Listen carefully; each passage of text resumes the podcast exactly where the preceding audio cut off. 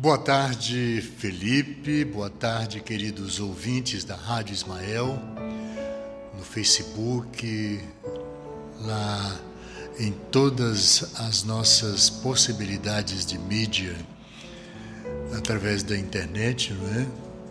Facebook, Instagram, toda a nossa rede com possibilidade de você ouvir. Aqueles que nos escutam através desta nossa querida Rádio Ismael, nós estamos dando início a mais um Evangelho no Ar. Hoje nós vamos para o capítulo 5 ainda. É? Deixa eu ver até onde tem capítulo 5 aqui. Meu Deus, capítulo 5, 5, 5, tem muita coisa ainda. Se fosse um homem de bem, teria morrido. Não é? Então, este é o texto de hoje, mas vamos também entrar nos tormentos voluntários. O texto é o seguinte: cumprimentar amigos aqui na cidade de Parnaíba, no estado do Piauí, no Tocantins. O Tocantins eu quero declarar que tive dias de muita apreensão, mas que agora já satisfeita, porque Jesus é magnífico com as nossas intenções e pedidos. Tive com um sobrinho querido, o Mauro Estênio Alves da Silva, lá no Tocantins, e quero oferecer o programa de hoje para ele, que se restabeleceu de alguns problemas neurológicos, me parece. Então, já está em casa e, graças a Deus, está bem. Um beijo no coração dessa criatura belíssima, que não é só porque é meu sobrinho, é porque é um homem de bem. A ele e a toda a família lá no Tocantins, um abraço muito especial e agradecido a Jesus, ao Mestre, aos bons espíritos, principalmente à equipe médica de Bezerra de Menezes, a quem recorremos desde o primeiro momento. Então, Estênio, um abraço, meu filho. Muita paz. Fiquei muito agoniado, mas graças a Deus está tudo dentro dos cronogramas divinos. Se fosse um homem de bem, teria morrido. Fenelon Sands, 1861 é um texto bem curtinho, mas eu vou ler logo o seguinte: Os Tormentos Voluntários. Diz o seguinte: Dizeis frequentemente, falando de um homem mau que escapa de um perigo. Se fosse um homem de bem, teria morrido. Pois bem, dizendo isso, estais com a verdade, porque efetivamente Ocorre que muitas vezes Deus dá ao espírito jovem, ainda nos caminhos do progresso, uma prova mais longa que a um que receberá em recompensa do seu mérito o favor que sua prova seja tão curta quanto possível. Assim, pois, quando vos servis desse axioma, não duvideis que blasfemais. Se morre um homem de bem, cuja casa ao lado seja de um homem mau, apressai-vos em dizer que gostaria mais que este fosse. Estais grandemente errado, porque aquele que parte terminou sua tarefa e aquele que fica talvez não tenha começado. Por que quereríeis, pois, que o mal não tivesse tempo de acabar e que o outro permanecesse preso à gleba terrestre? Que diríeis de um prisioneiro que tivesse cumprido sua pena e que se retivesse na prisão enquanto que se disse se desse a liberdade àquele que ela não tinha direito. Ficai sabendo, pois, que a verdadeira liberdade está na libertação dos laços do corpo e que, enquanto estiverdes sobre a terra, estais em cativeiro. Escutemos. Habituai-vos a não censurar o que não podeis compreender, e crede que Deus é justo em todas as coisas, e frequentemente o que vos parece um mal é um bem, mas vossas faculdades são tão limitadas que o conjunto do grande todo escapa aos vossos sentimentos obtusos. Esforçai-vos por sair pelo pensamento da vossa esfera estreita e, à medida que vos elevardes à importância da vida material, diminuirá os vossos olhos, porque ela não se vos apresentará senão como incidente na duração infinita da vossa existência espiritual a única existência verdadeira.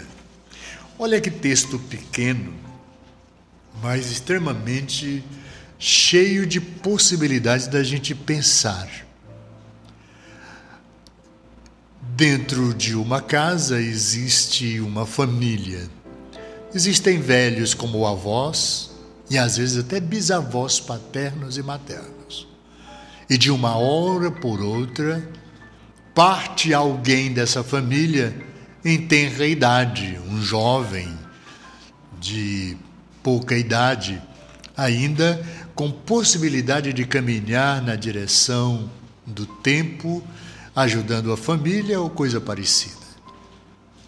Não existe nenhum equívoco, não existe de forma alguma a possibilidade do erro divino com relação a voltar para casa, a deixar o corpo físico e voltar para a casa espiritual. Porque verdadeiramente nós não somos daqui.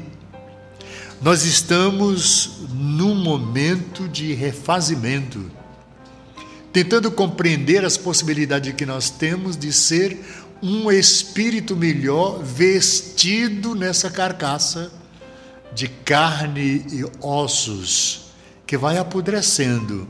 Olhem para a fisionomia do cara aqui: cabelos brancos, nariz com a possibilidade de estar todo o tempo com lenços para tirar um corrimento do nariz que está aí há mais de, sei lá, 20 anos, não é, Felipe?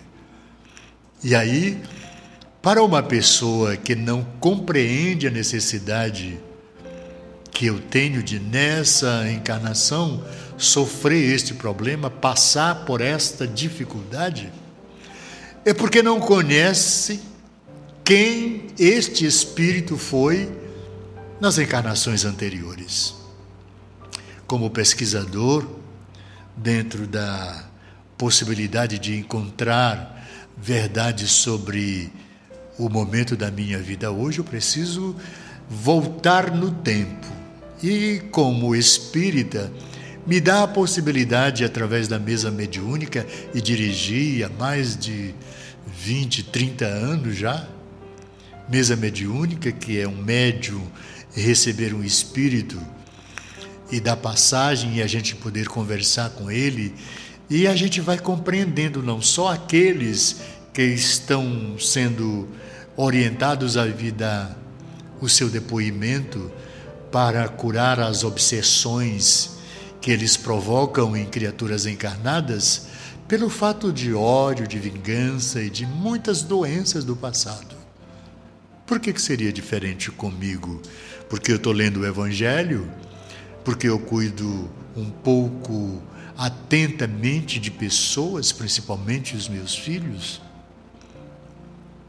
aqueles que estão muito ligados a mim, ao grupo de amizade, mas trato bem todas as pessoas que me distingue com a possibilidade de uma conversa.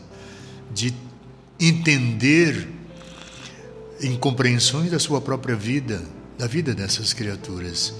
E dentro da doutrina a gente sabe que todas as doenças do corpo físico não são doenças apenas do corpo físico, mas do corpo espiritual, que já trabalhou mal com os relacionamentos interpessoais em N encarnações.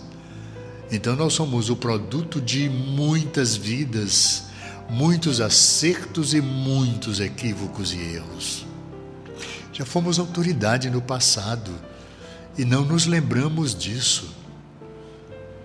E quantas pessoas distratamos pelo egoísmo, pela falta de caráter. Então tem um, um, uma amplidão de possibilidades dos nossos equívocos agora estarem muito ligados às nossas impropriedades do passado. Então, se fosse um homem de bem, teria morrido? É, dizeis frequentemente, falando de um homem mau que escapa de um perigo se fosse um homem de bem, teria morrido. Essa é uma coisa. Fulano de Tal morreu, que pena, tanta gente ruim para morrer.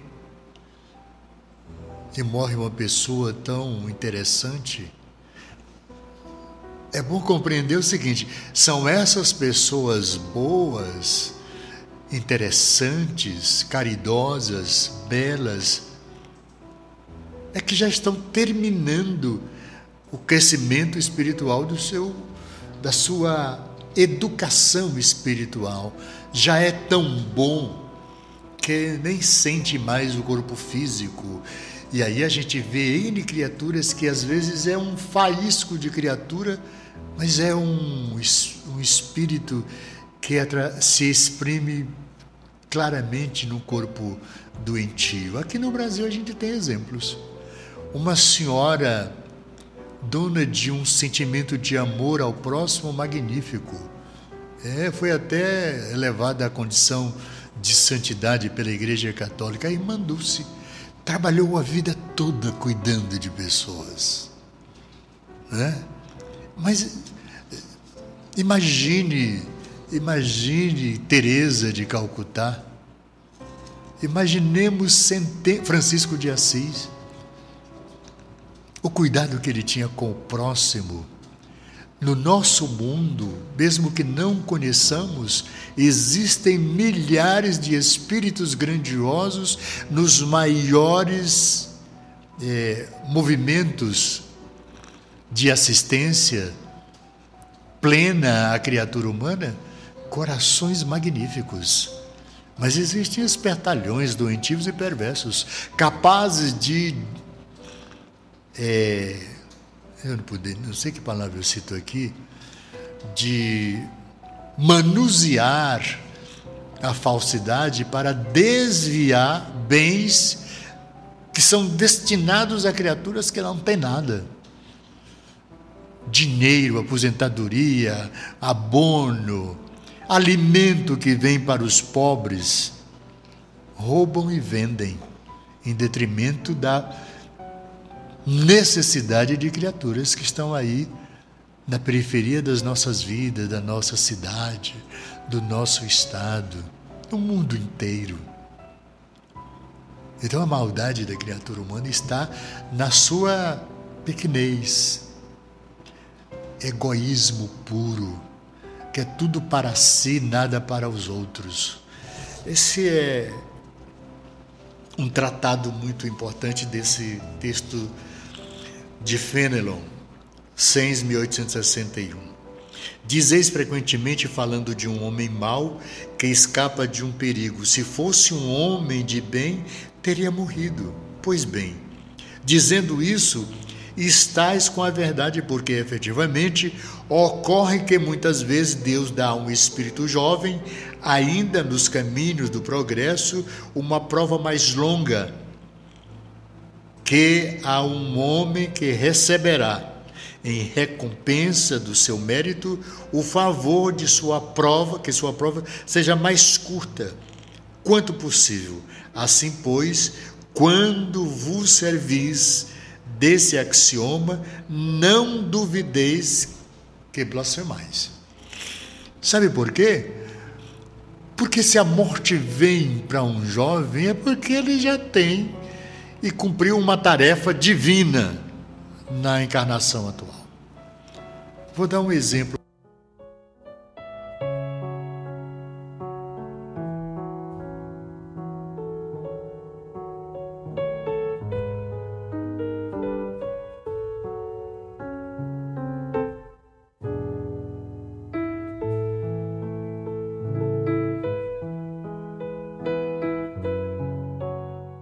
Então vamos a um exemplo.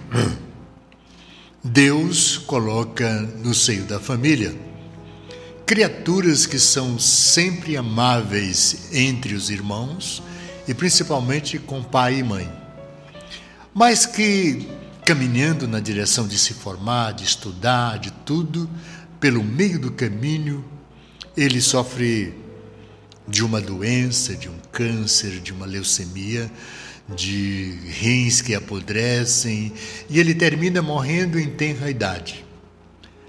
E às vezes nos lastimamos, que coisa interessante. Tem um irmão horrível, doentio, perverso, é isso, é aquilo, é aquilo outro, e o irmão que é uma criatura santa desencarnou. Ele veio trazer concórdia, demonstrar que o bem existe e que a criatura humana pode ser boa. O outro que vai durar algum tempo, que é malvado, pega nas coisas alheias, trata mal a esposa, não consegue educar-se e nem educar filhos, transtornos diários a sua família. Então é um homem desorganizado. Todas as nossas famílias têm essas criaturas tem sempre a ovelha negra. Tem uma família com dez, tem no mínimo um que todos se preocupam com ele, ele não dá atenção a ninguém. É uma ovelha que a família resolve trazer para dar a ele a oportunidade de conviver num ambiente de bem e modificar-se enquanto o espírito desorganizado numa criatura melhor, pelo exemplo que vê nos seus irmãos, na sua mãe, no seu pai, na sua família. Mas nem sempre a gente consegue educar as pessoas. Numa sala de aula com 40 pessoas, mais da metade pode compreender as explicações do conteúdo da matéria que o professor dilata da sua bondade na direção dessa compreensão. Dilatar é recitar o conteúdo do que deve ser aprendido por aquela classe. 30, 20, 30% da classe não consegue acompanhar falta de atenção, falta disso, daquilo, daquilo outro, e não há interesse porque não dá. Termina saindo da sala de aula, desiste da escola, não quer, por mais que a família queira. É o espírito. Não é o pai nem a mãe, é o espírito que não quer. Não quer, não quer, não quer, não quer. E veio dar trabalho mesmo, a gente precisa ter a compaixão dessas criaturas, mas às vezes a gente não consegue. Preguiçoso, desatencioso, mal educado, desrespeitador. Todos esses privilégios eles têm.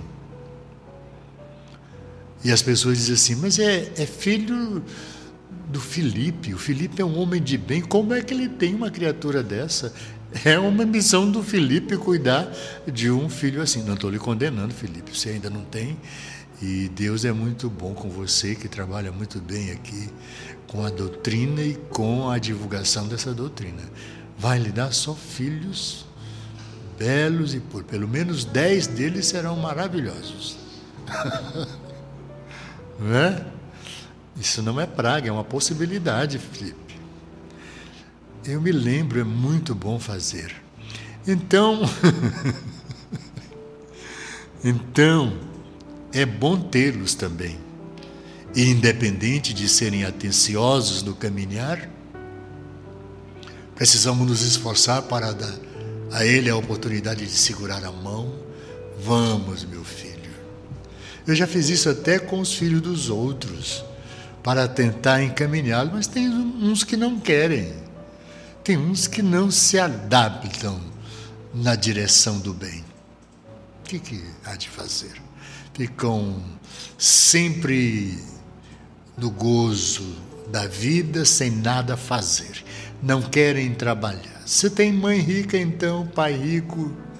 Ah! Mesmo assim, se não tem pai rico ou mãe rica, eles dão um jeitinho de se virar. Encontra alguém que possa cuidar deles. São extremamente carinhosos para conseguir o que querem. Deu vontade de citar aqui um nome, mas eu não vou fazer isso. Então, morre um homem de bem cuja casa ao lado seja a de um homem mau.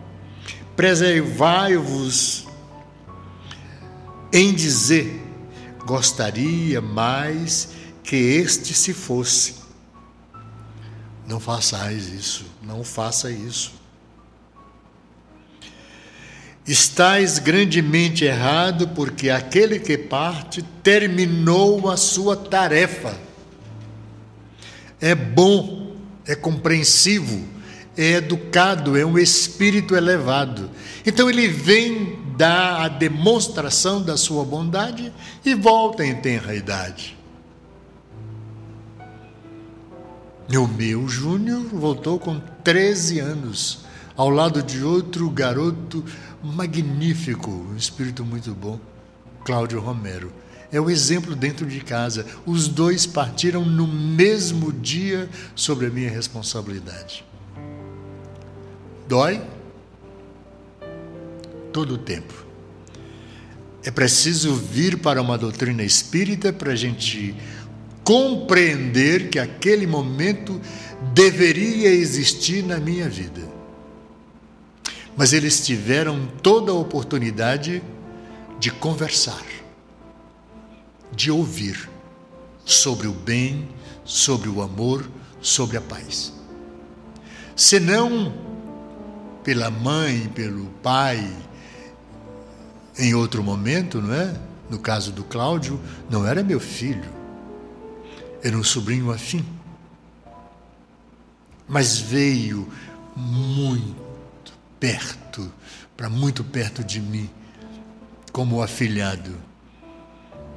E às vezes recitava de alta voz: Ainda bem que eu tenho você. Então, é preciso que a gente se interesse quando essas criaturas demonstram todo o desinteresse para continuar aprendendo, fazendo bem, a si mesmo. Porque quando a gente faz as coisas boas no ambiente desta vida, nós não estamos fazendo para o mundo, nós estamos fazendo para o espírito que nós somos. Ser bom para o outro não é política, é obrigação, é dever, é algo da moral do espírito que eu sou. Muito bem. Então vamos lá nessa segunda parte aqui que diz o seguinte: Se morre um homem de bem, cuja casa ao lado seja de um homem mau, apressai-vos em dizer: gostaria mais que este se fosse. Estais grandemente errado, porque aquele que parte eh, terminou sua tarefa, e aquele que fica talvez não a tenha começado a sua tarefa. Era necessário ver o exemplo daquele que partiu como um homem de bem, um rapaz jovem, bom, que deixa o exemplo para este seguir. E a família vai continuar lutando. No seio de toda a família vem sempre esta que muita gente chama de uma ovelha negra. É caridade pura. Às vezes não é membro da nossa família espiritual, mas nós o trazemos por caridade. Para que façamos o bem ao próximo. Os espíritos evoluem e se juntam quando em dificuldade. Há famílias que têm essa possibilidade de dar-lhe ele, dar a ele um berço onde ele vai ter a oportunidade de modificar-se. Nem sempre a gente consegue, mas Jesus está no leme e ajuda. Uma doutrina como a espírita nos esclarece essas dicotomias no seio familiar. Basta prestar atenção a que o Evangelho diz. Se morre um homem de bem, cuja casa ao lado seja de um homem mau, apressai-vos em dizer: gostaria mais que Fulano fosse. Não existe nenhum movimento da lei maior, da lei divina sobre a vida, que tudo isso não seja colocado no parâmetro do mais razoável possível, para minorar as dificuldades do espírito, para educar o espírito humano. Ainda somos criaturas atrasadas no nosso mundo. Ainda estamos num planeta de provas e expiações, onde a ganância pela riqueza, pelo poder é o tema do dia, da hora. Mas nós vamos nos especializar em nós mesmos. Aprender a nos amar e ao próximo como a nós mesmos. É um conselho de um mestre, de alguém que há quatro bilhões de anos já era um mestre, um Cristo, um homem sem nenhuma mácula. É o modelo e guia da humanidade terrena. Jesus. Não vamos nos basear por fulano ou cicrano da nossa família. O modelo para um homem de bem é Jesus, o Nazareno.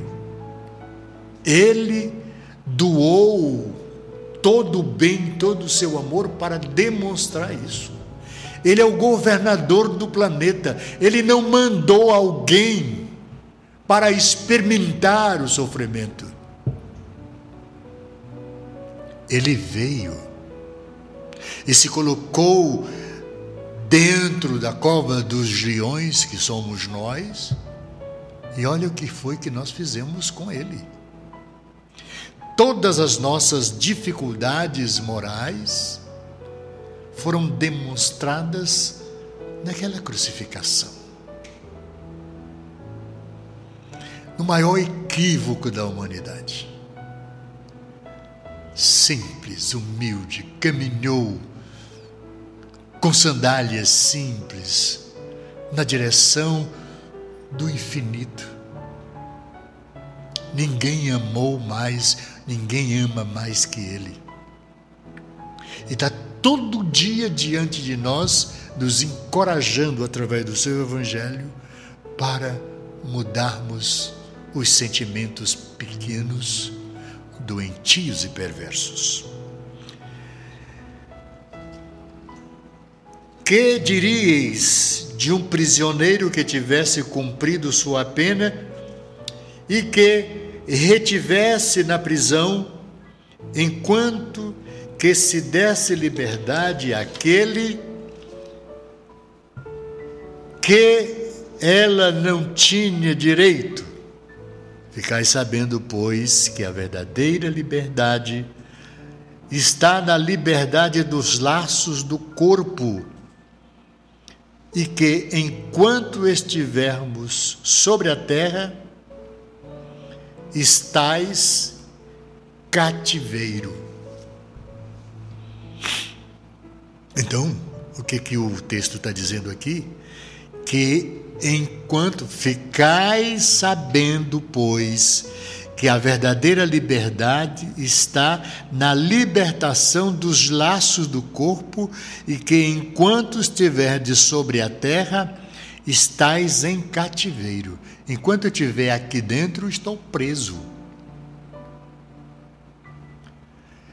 Mas tem a, a possibilidade de estar numa sala de aula para, através do sofrimento, buscar a iluminação, observando todos os conselhos do Mestre do seu Evangelho, da sua caminhada ele não pediu que alguém se sacrificasse, ele o fez.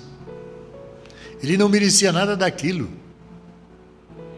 E sentiu dores que não podemos avaliar. Então, o Mestre é o exemplo que devemos seguir. Dentro de casa dizemos sempre: tem que seguir o conselho do pai e da mãe tem que ser igual o pai e a mãe, porque são criaturas ótimas. Se todos os lares fossem assim, seria verdadeiramente pleno de possibilidades da família ser cada vez melhor, mas ainda não é. Então, muitos já se colocam nesta posição, não só de aprendizado, mas de exemplo. Temos na terra já temos famílias que educam seus filhos, dez filhos, todos formados, doutores, três, quatro médicos de várias especialidades. Essa semana eu vi duas reportagens a esse respeito. Interessantíssimo. Porque aproveitar o tempo verdadeiro do nada e fazer, se educaram e agora, na pandemia, uma família toda, a mãe enfermeira e quatro filhas médicas, passaram aí meses sem se verem. Por quê? Dando contributo para ajudar, para sarar a dor, para entusiasmar aquele espírito doente com a Covid-19 e encarar isso com vontade de viver e de sobreviver a essa pandemia. Foram milhares de exemplos. Não é? Onde você estiver, você pode ouvir a Rádio Ismael. Ela é tão boa que até a água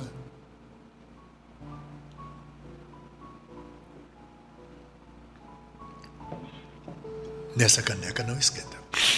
Não é? Então, esse texto é bem pequenininho.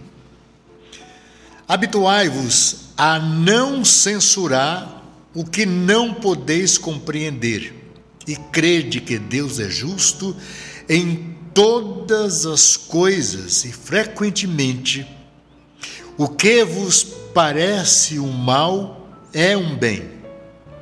Mas vossas faculdades são tão limitadas que o conjunto do grande todo escapa aos vossos sentidos obtusos.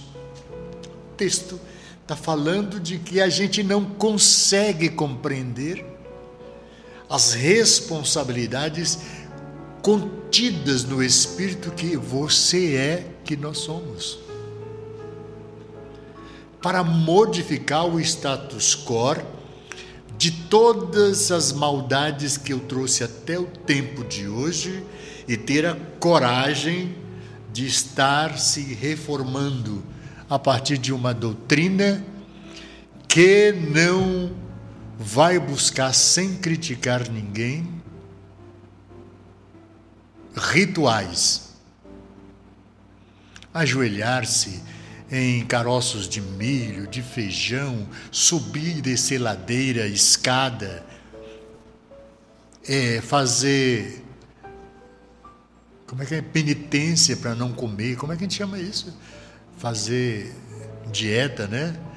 Na Semana Santa eu não vou almoçar, não vou jantar, vou ficar sem comer o dia de hoje. Cuidado, pode estar uma doença aí. Tem que se alimentar bem. O que Deus quer de nós é o bom sentimento. Fome não. Deus não precisa que a gente deixe de comer, por isso ele deu alimento para todas as criaturas. Alimenta todo dia aqueles que não tecem, que não trabalham, não fazem nada. Observa os pássaros, os animais soltos nas florestas. Deus os alimenta todos os dias. Por incrível que pareça, nós também.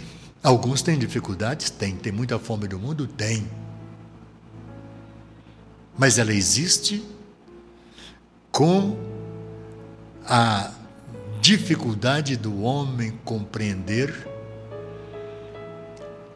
que precisamos dividir o pão da nossa mesa, da mesa dos que estão que estão poderosos, porque só estão, não são poderosos. Estão momentaneamente poderosos e privam a sociedade de uma forma geral, que está sob a sua batuta, o seu comando, de dificuldades incríveis. Isso é doença do espírito humano. Precisamos compreender isso e às vezes é é bom que de nós é, saia uma, uma recitação fervorosa de amor. O que quer dizer isso? Uma oração. Rogando a esse Deus de bondade que ilumine essas criaturas que dirigem países, estados, cidades, instituições para facilitarmos o progresso da humanidade, a alimentação daqueles que não têm. Está no inverno, eu vi gente mostrando aí as casas caindo, alagadas, a rua. O poder público municipal se interessa por tudo, menos para a solução dos problemas.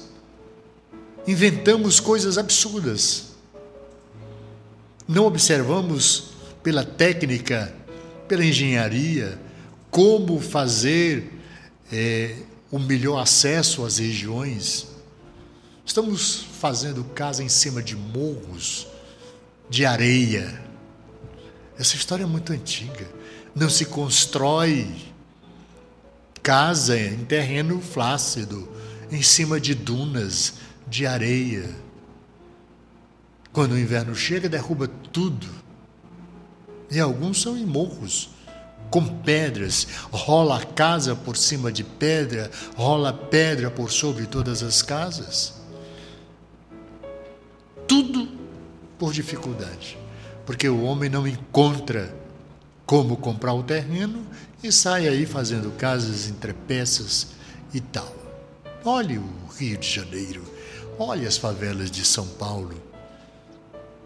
Olhe quanta loucura quanta discriminação, quanta pobreza, quanta doença.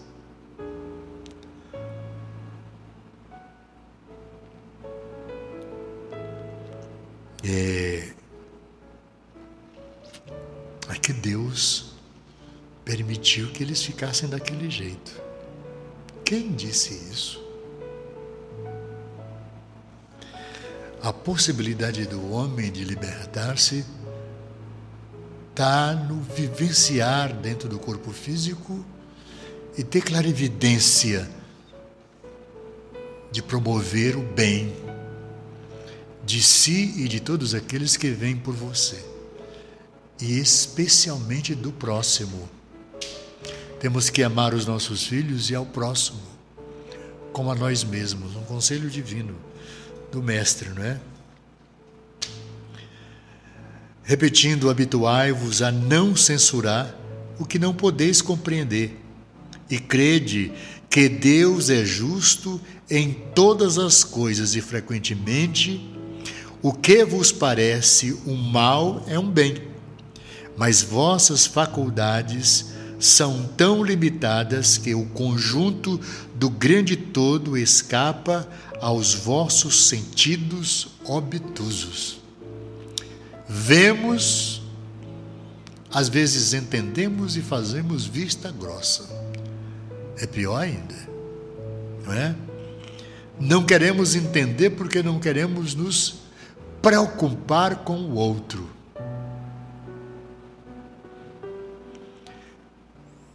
É para Deus. Como Deus trabalha. Como Deus trabalha as coisas. Com as nossas mãos, com as nossas ações, com os nossos sentimentos. Se eles são nobres de amor, de caridade e de trabalhar a paz, esse é o caminho correto. A solidariedade, o amor fraterno. Antigamente se merendava na casa de papai e de mamãe quando pequenos. Pegava um pouco de feijão já cozido, botava numa vasilha com farinha, um pouco de caldo, e a mãe fazia aquele capitãozinho, chamado assim, e botava na boca de cada um até chegar a hora do almoço, para matar a fome que agoniava. Quantas vezes a minha fez isso? Hoje estamos melhores, com tantas possibilidades, não é? Sucos, refrigerantes e tudo. Eu vim para cá, o Felipe me deu um suco natural de uva magnífico. Possibilidades. Habituai-vos, relendo, a não censurar o que não podeis compreender e crede que Deus é justo em todas as coisas e frequentemente o que vos parece o mal é um bem. Por quê? Porque algumas criaturas que sofrem dificuldades já impuseram a outros, noutros tempos, noutras vidas, a mesquinhez, o ódio, a vingança. Quer dizer, o sofrimento também não é só pelo desleixo do tempo de agora, é porque o Espírito trouxe consigo manchas, doenças perversas do espírito que nós somos. Hoje eu estou falando do Evangelho do Cristo, mas quem era esse sujeito aqui no século XVI? Eu sei quem eu fui. Eu li e leio e tenho minha biografia dessa época aqui na ponta da língua. Não vou contar para você. Você não acreditará.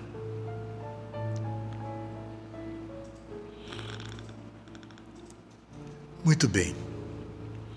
Deus é justo em todas as coisas e frequentemente. O que vos parece um mal é um bem, mas vossas faculdades são tão limitadas que o conjunto do grande todo escapa aos vossos sentidos obtusos. Esforçai-vos por sair pelo pensamento da vossa esfera estreita do vosso silêncio, da vossa preguiça, da forma de não se incomodar com o próximo, com ninguém. Não tenho nada a ver com isso. Eu posso vos garantir, todos nós temos a obrigação com o próximo. As nossas vaidades são as piores são os piores defeitos da criatura humana. Vaidade, de achar que é alguma coisa, de achar que porque tem os olhos azuis e a caderneta da poupança buchuda de dinheiro é alguma coisa. E é. Tem poder, tem dinheiro. Mas se não souber usar esse dinheiro para o teu bem, e de todas as pessoas que necessitarem de ti, tens fracassado todos os dias. Porque a riqueza é um bem transferível, é divino. Aqui mesmo, perto de nós, temos notícia de gente rica que hoje não tem nada. Vivem de aposentadoria. Pequenas. E não é pouco. Por quê? Porque extrapolou nas vaidades, na bebida, no álcool, para citar algumas bobagens, outras não precisa, não é? Desconheceu que naquele momento de grandiosidade financeira, de, de possibilidades muitas, desconhecia o próximo. Andava com o nariz empinado e olhando bitolado. Aqui, ó. Como é que eu faço isso aqui? Aqui, ó. Estreitinho, cada vez mais. Aqui. Não dava satisfação a ninguém eu tenho, eu posso, quem quiser que morra. Situações, posições egóicas, criatura egoísta. Não fez para si e nem para sua família. Fecha a porta quando o irmão, o primo, o sobrinho aparece. Fecha a porta, tranca o portão, desliga a sirene Sirene é aquela botãozinho que você aperta para chamar a atenção de quem está lá dentro. Fizemos isso muito.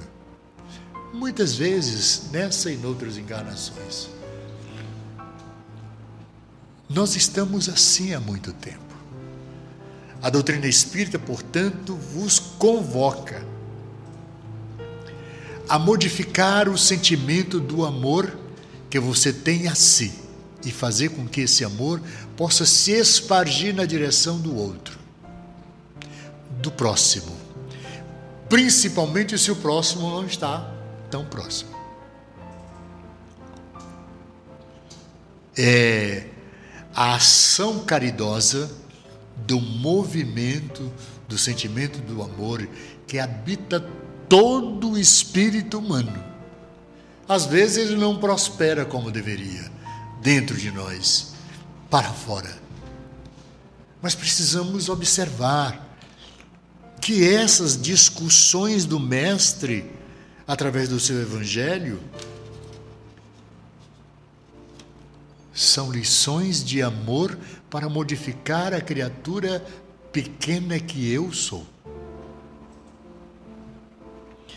Esforçai-vos por sair pelo pensamento da vossa esfera estreita. E à medida que vos elevardes a importância da vida material, diminuirá aos vossos olhos, porque a ela não se vos apresentará senão como um incidente na duração infinita da vossa existência espiritual, a única existência verdadeira. Esse corpo físico, o meu, o seu, o nosso, ele vai se extinguir. Acabei de passar na frente da funerária, tem dois corpos estendidos lá aguardando a hora do sepultamento. Daqui a 20 anos eu vou também. E se Deus quiser me levar amanhã, eu não tenho como evitar. Só para você saber como materialismo é doentio, quando a gente fala de materialismo, é a gente estar tá ligado à coisa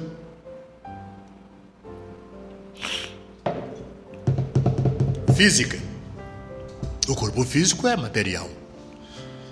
Mas o que é duradouro em mim é o meu espírito que é imortal. Eu estou falando hoje aqui. E o Felipe gravou tudo daqui a 20, 30, 40 anos. Se houver possibilidade ou necessidade, podemos reproduzir essa mesma imagem que você vê, contando essas coisas para dizer: naquele tempo, olha como se falava sobre o amor, sobre o bem, sobre a doutrina. Como era primitivo. Acha que sabe alguma coisa, não sabe de nada Sabe por quê? Porque os nossos filhos estarão no nível melhor do que nós estamos agora. Erramos muito noutras vidas e nessa também. Que bom que quando os cabelos ficaram brancos, eu pude observar os equívocos, os erros e a possibilidade de, ajudando o próximo, ajudar a mim mesmo. É uma lei. Ama teu próximo como a ti mesmo. De quem é o conselho? Do Mestre. Esforçai-vos por. Eu ainda tenho algum tempo, Felipe? Tenho? Quantas horas? Está aqui escrevinhado, né? Oito minutos? É mesmo? Ah, então vou começar de novo o programa. então, Esforçai-vos por sair do pensamento da vossa esfera estreita, do seu comportamento pequeno.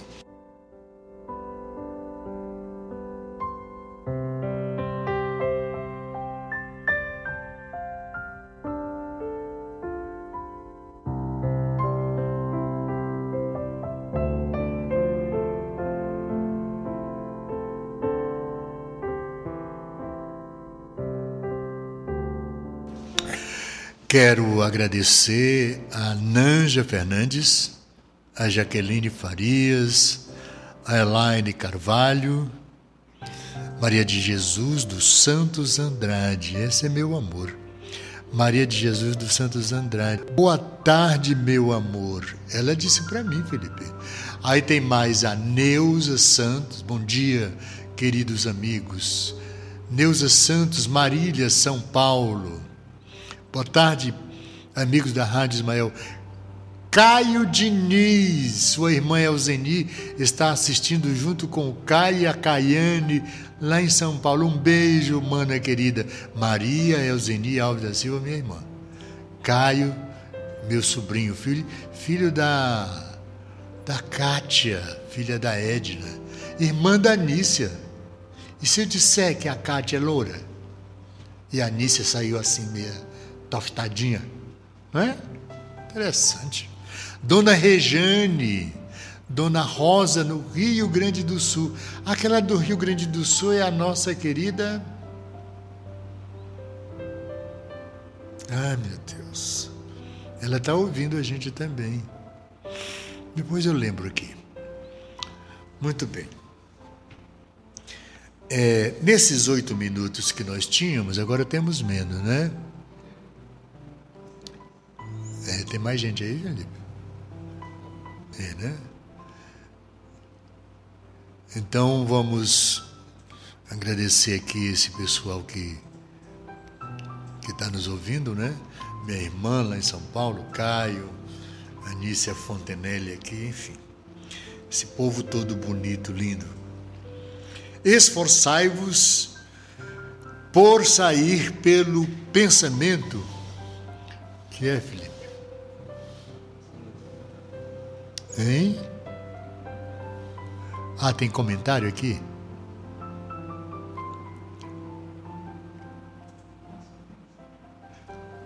Tem que subir, é? É, depois eu leio aqui. Bora. Então eu tenho que observar aqui o seguinte: esforçai-vos por sair pelo pensamento da vossa esfera estreita. Ou seja, a gente pode crescer não só pelas ações, mas os sentimentos. É? Os nossos sentimentos são inconfessáveis, não é? Porque como você não balbucia, você não grita, você não fala, esses sentimentos, esses pensamentos é a mesma coisa que você esbregar, né? gritar, acuar as pessoas, maltratar as pessoas deselegantemente, deseducadamente. É um mal horrível, terrível, humilhar as pessoas, não é? É muito importante que a gente, muito importante para nós, que demos importância ao outro, que demos importância a ouvir o que o outro quer, que o outro precisa. Eu contei ainda há pouco para o Felipe que a gente escuta e às vezes a toma um susto. Eu posso contar aquela, Felipe, agora? Eu estava em casa e me apareceu uma senhora com um problema. E veja como, como parece que transparece do, nosso, do espírito da gente uma confiança muito grande para a gente, para a criatura se aproximar, bater a campainha, adentrar, sentar e fazer uma proposta mais ou menos assim. Eu não estou condenando, eu não vou citar o nome da pessoa, mas eu estou em casa. Eu, uma senhora bate a porta e eu a recebo, bom dia, preciso conversar com o senhor. Eu tenho conversado com tanta gente a seu respeito e todos têm me falado da bondade do seu coração, de como o senhor é atencioso com as pessoas, é extremamente caridoso então eu tomei coragem hoje de vir até aqui para resolver uma questão que me angustia todos os dias. Ah, Felipe. Eu digo, pois não, senhora. Do que se trata? Aí eu pensei, digo, deve estar precisando de um passe, de uma prece, de uma oração. Eu faço isso muito bem e com muito amor. E aí ela foi contando aquilo e tal. Eu digo, bom, a senhora está conversando e está dizendo que eu sou tudo isso aí que você imagina. Mas nem tudo que a gente imagina do outro é verdade. Eu estou conhecendo a senhora agora e você é a primeira vez que fala comigo. Mas eu falei com muita gente. Me falaram que você é um homem muito bom. E repetiu tudo de novo. Você é assim, é assado, é torrado, é tostado, é branco, é preto, é eloquente. Foi muitos adjetivos que não vale a pena citar. Eu fiquei apreensivo. Bom, minha senhora, é, mas o que, é que a senhora quer mesmo? Bom, eu vim aqui pelo seguinte: eu estou passando uma dificuldade muito grande. Eu estou saindo de uma casa que eu pago o aluguel e eu não tenho como pagar. Eu estou desempregada, eu não tenho uma aposentadoria, então eu vou ter que entregar a casa. Tá bom. E o que, que, eu, que eu posso fazer pela senhora? Bom, como eu lhe disse, todo mundo fala que o senhor é muito bom, ela repetiu tudo de novo. Eu digo, mas como eu posso ajudar a senhora? Eu consegui aqui uma casinha para eu morar. E é barata. Eu não tenho dinheiro. Tá bom. E, e o que, que você vai fazer para comprar casa? Pois é, é isso que eu vim aqui. Como me disseram que o senhor é muito rico, extremamente caridoso, e eu tomei um susto. Quem lhe falou isso? Eu conversei com muita gente sobre o senhor. Ela tinha um monte de informação sobre mim algumas muito equivocadas. A primeira é sobre a riqueza que eu tenho. Que eu poderia comprar casa para ela, que naquela época era 5, 6 milhões, que o dinheiro era outro, já faz algum tempo. E depois isso passou para 5 mil, 6 mil reais, que é o mesmo valor na época. Bom, Eu fiquei sem saber o que dizer. Minha senhora, essas informações que a senhora ouviu sobre mim, alguma coisa pode ser real. Mas com relação ao dinheiro, as cédulas são de reais, mas eu não as possuo. Não, eu tinha ainda salário da Rádio Educadora de Paraíba, que era um salário e meio assinado na minha carteira. Ela tomou um susto, mas todo mundo me disse que o senhor é muito rico. Eu digo, ah, meu Deus, será que eu estou fazendo essa loucura de demonstrar que sou tão rico assim? E foi uma luta para explicar para ela, eu preciso pedir ao meu anjo da guarda, me ajuda pelo amor de Deus.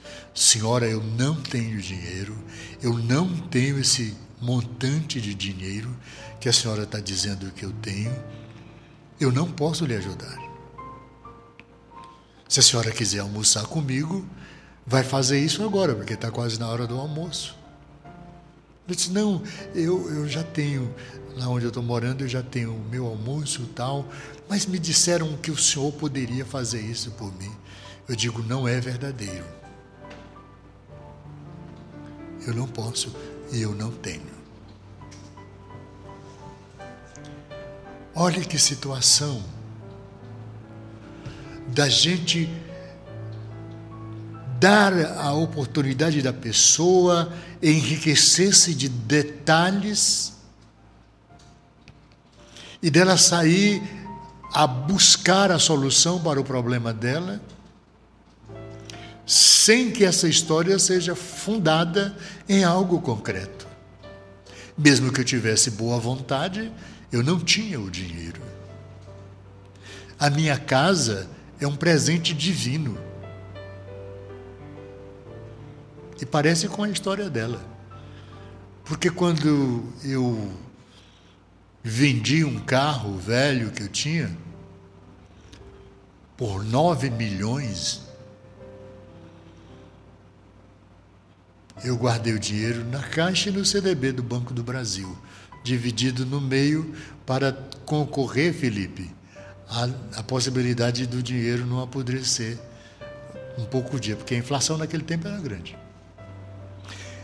E Deus me mostrou uma família que estava se mudando para Brasília e me disseram que a mãe estava vendendo a casinha dela lá no bairro Nova Parnaíba.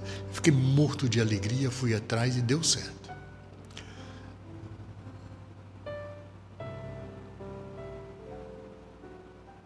E por incrível que pareça, foi 6 milhões a casa. 5 mil cruzeiros. E quando eu paguei, seis meses depois, cortaram seis zeros da moeda e minha casa custou seis reais. Isso é presente divino. Foi 5 milhões, mas eu dei porque eu tive que tirar do CDB um mês depois 3 milhões que estava no CDB do Banco do Brasil. Quando eu fui pagar, eu paguei 4. Não é? E aí a dona disse: Senhor Ayrton, o senhor botou dinheiro demais. Não, está correto. É porque estava no banco correndo juro e eu estou lhe dando o que rendeu.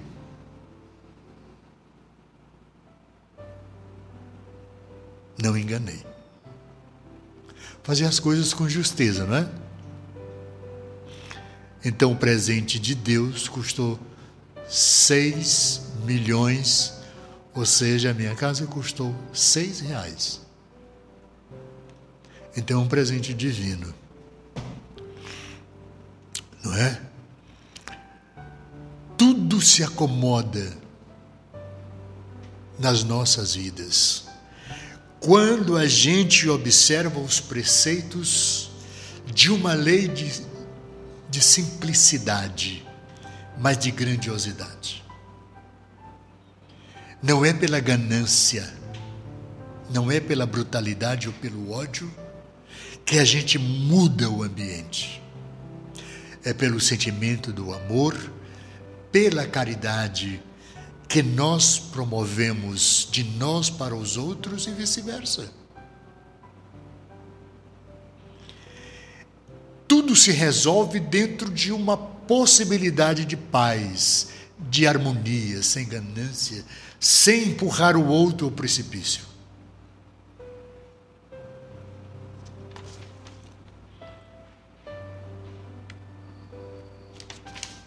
Então, é importante que nos habituemos a praticar o bem, o sentimento do amor. É o que promove aqui o texto. Não é?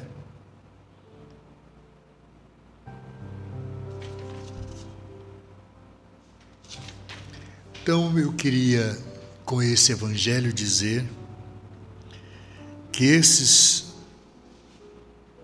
ensinamentos de Jesus, para que não nos habituemos a censurar o próximo, o outro,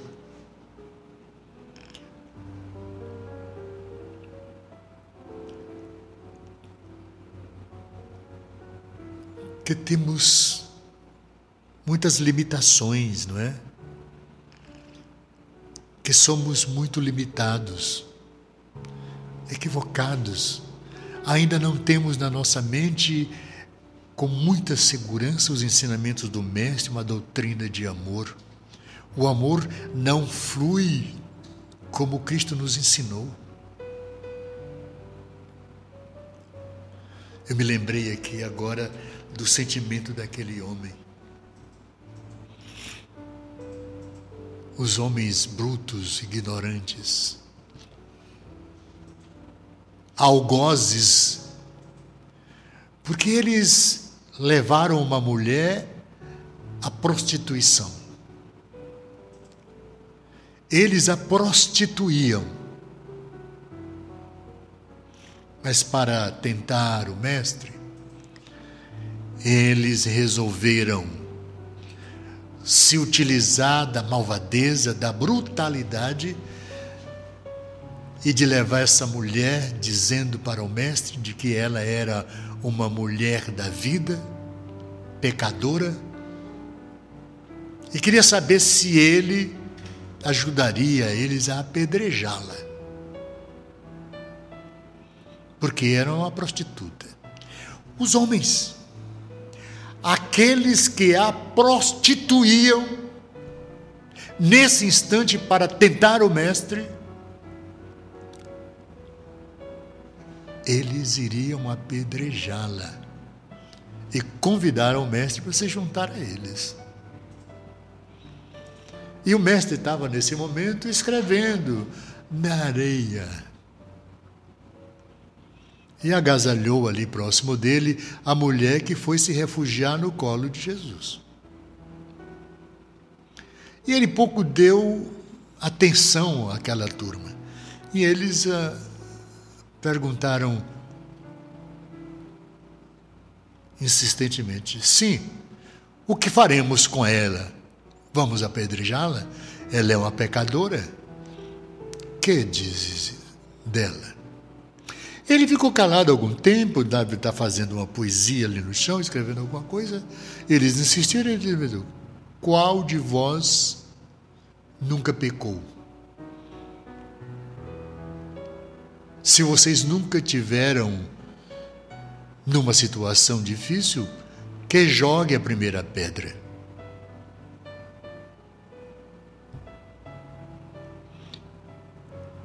Por quê? Punir a mulher. Ela era pecadora e os homens que a prostituíam eram os mesmos.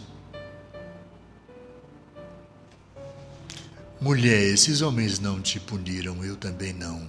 Esses homens não te condenaram, eu também não vou te condenar. Ela nunca mais pecou. E depois que o mestre se foi, ela passou por maus bocados. Mas eu não lembro aqui o nome da cidade em que Maria foi se localizar depois do sepultamento do Mestre, mas ela contraiu uma infecção própria da época, uma peste, a lepra, e foi atrás da mãe do Mestre, que morava ali onde hoje é mais ou menos a Turquia. Foi levada até lá, chegou até os portões da cidade e perguntou se alguém conhecia a mãe do Jesus, Maria de Nazaré. E alguém disse que conhecia. Pois vá lá, avise para ela que Maria de Magdala está aqui doente. E a mãe do mestre foi buscá-la e levou para casa.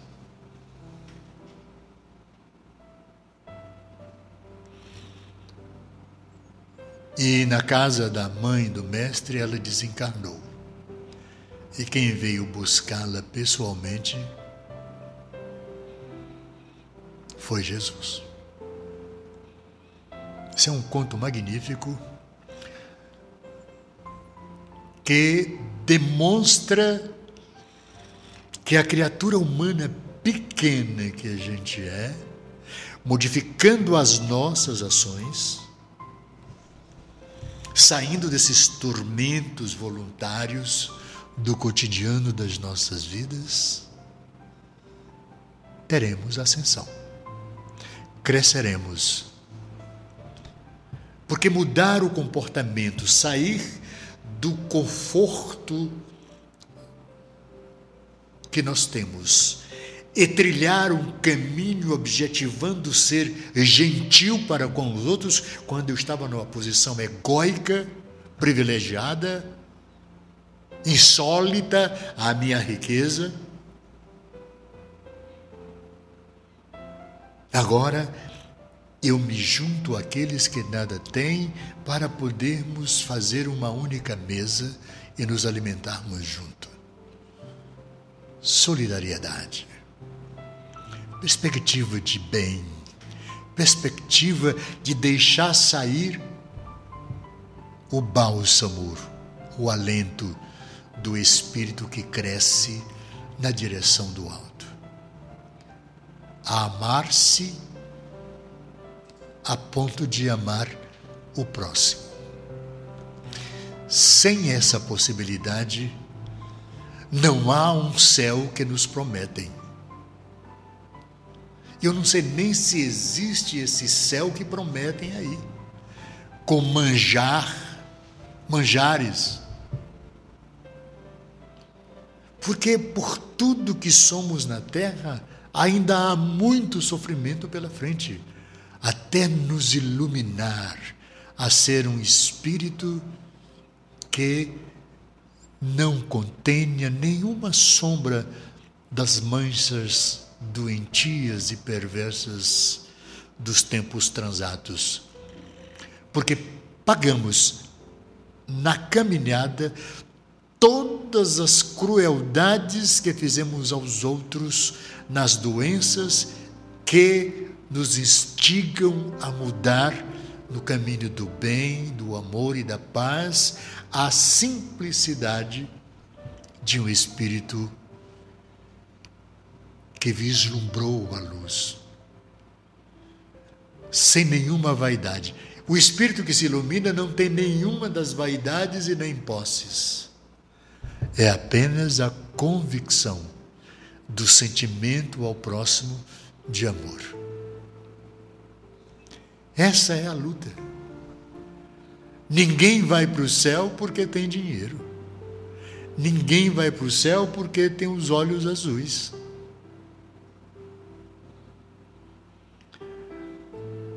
não existe esse céu da forma que pintam. Ele está muito junto com todos nós. Porque no ambiente em que eu estou, como criatura simples e ainda muito doente, para estar aqui, tem Espírito nos conduzindo para que aquilo que estamos falando possa você compreender e poder assimilar e mudar.